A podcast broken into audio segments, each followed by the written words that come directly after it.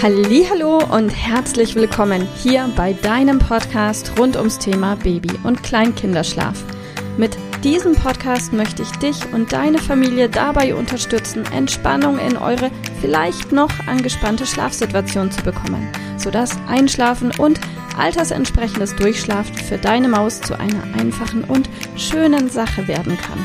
Mein Name ist Miriam Ende von Mein Baby Schlaf Coaching. Ich wünsche dir viel Spaß mit dieser Folge. Hallo und herzlich willkommen heute mit dem Thema, wie du dein Kind von der Federwiege ins Bett bekommst, falls du denn das möchtest. Ja, eine Federwiege kann eine ganz wunderbare Sache und eine ganz tolle und wertvolle Hilfestellung sein für manche Babys, die sich dann einfach deutlich leichter tun, in den Schlaf zu finden, vor allem wenn sie in dieser Federwiege mit oder ohne Motor langsam sacht in den Schlaf gewiegt und geschuckelt werden.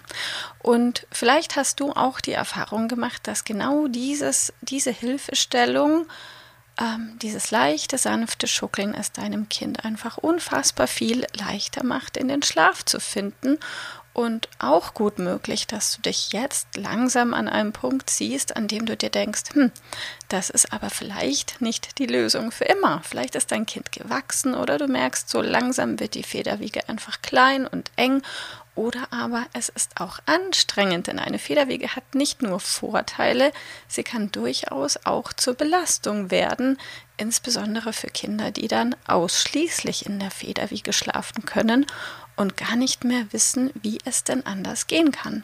Und falls du vielleicht in der Nacht oder auch tagsüber mehrfach die Erfahrung machst, dass du zur Federwiege gehst und entweder den Motor erneut anstellen musst, damit dein Kind wieder in den Schlaf finden kann, oder du vielleicht eine Federwiege ohne Motor hast und selbst den Motor spielst, um dann eben immer wieder deinem Kind durch sanftes Geschuckel in den Schlaf zu helfen.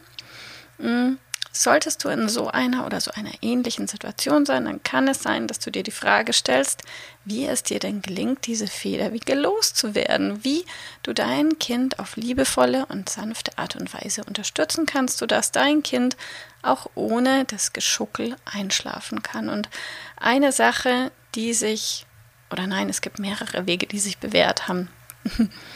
Ähm, aber vor den Wegen ist es erstmal ganz, ganz wichtig, dass du dir glasklar über deine Entscheidung bist. Denn eine halb getroffene Entscheidung ist deutlich schlechter als gar keine Entscheidung.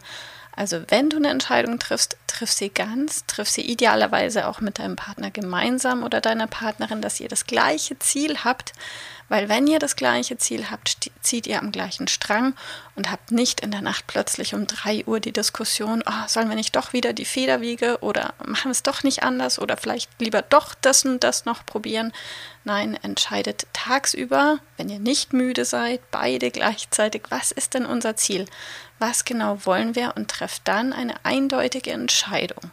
Also keine halbe Entscheidung, sondern eine ganze Entscheidung. Und die könnte zum Beispiel entweder sein, ab heute bauen wir die Federwiege ab, packen die in den Keller, in den Speicher, verschenken sie, verkaufen sie, tun sie direkt auf eBay rein oder, oder, oder, weg damit. Das wäre Variante A, also eine glasklare Entscheidung ab heute.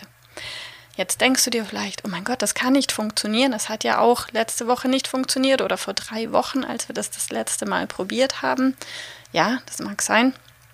Vielleicht lag es daran, dass du halbherzig an diese Sache rangegangen bist, dass du dir innerlich dachtest, na ja, wenn das jetzt fünf Minuten irgendwie nicht ganz so optimal läuft, wie ich mir das vorstelle, dann äh, packe ich mein Kind ganz schnell wieder in die Federwege, sodass du eingeknickt bist.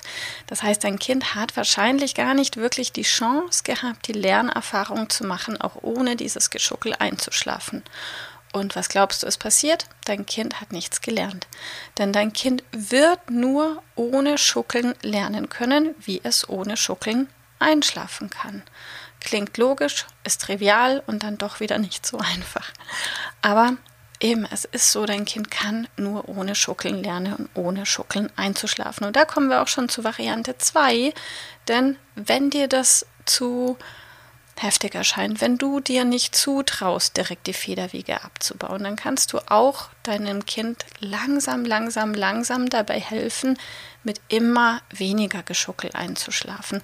Aber mach da bitte keinen Prozess von zehn Tagen draus, sondern schau, dass du das straff hältst und innerhalb von ein, zwei, maximal drei Tagen aus viel Geschuckel ein gar kein Geschuckel zu machen. Das heißt so, dass du bei jedem Einschlafen das Schuckeln ein bisschen runter reduzierst, bisschen weniger, sodass dein Kind spätestens nach drei Tagen in der Federwiege ohne Schuckeln einschläft.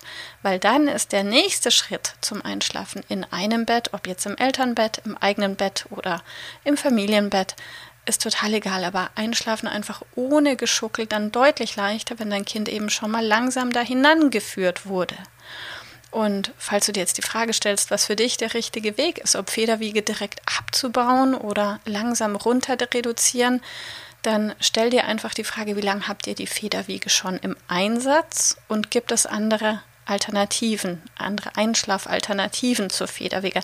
Das heißt, Falls die Federwiege das allereinzige Mittel der Wahl ist bei euch, falls dein Kind wirklich ausschließlich einschlafen kann mit Federwiege, dann ist die Wahrscheinlichkeit hoch, dass die emotionale Bindung zur Federwiege größer ist als bei einem Kind, das auch auf dem Arm, auch auf dem Hüpfball, auch im Kinderwagen, auch an der Brust einschlafen kann, sehr, sehr groß.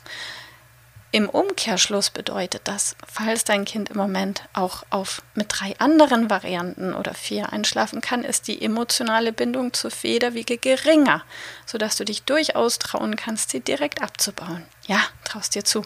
Und ich meine wirklich abbauen. Ich meine nicht äh, einfach mal heute nicht nutzen mit der Option im Kopf, na ja, vielleicht nutzen wir sie doch, sondern wirklich abbauen, weil dann kommst du auch nicht in der Nacht um zwei oder drei auf die Idee, dein Kind doch wieder in die Federwiege zu packen.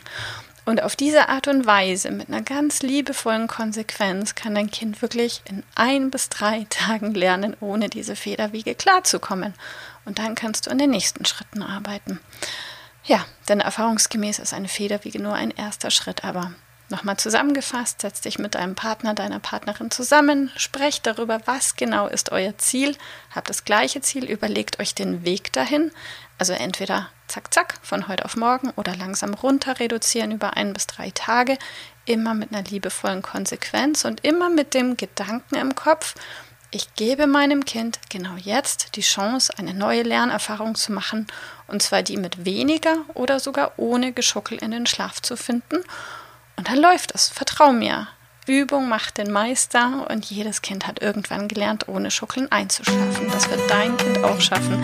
Ich glaube ganz fest an dich. Glaub du auch an dich, dann ist es leichter. Dein Kind spürt es, wenn du eine Zuversicht hast.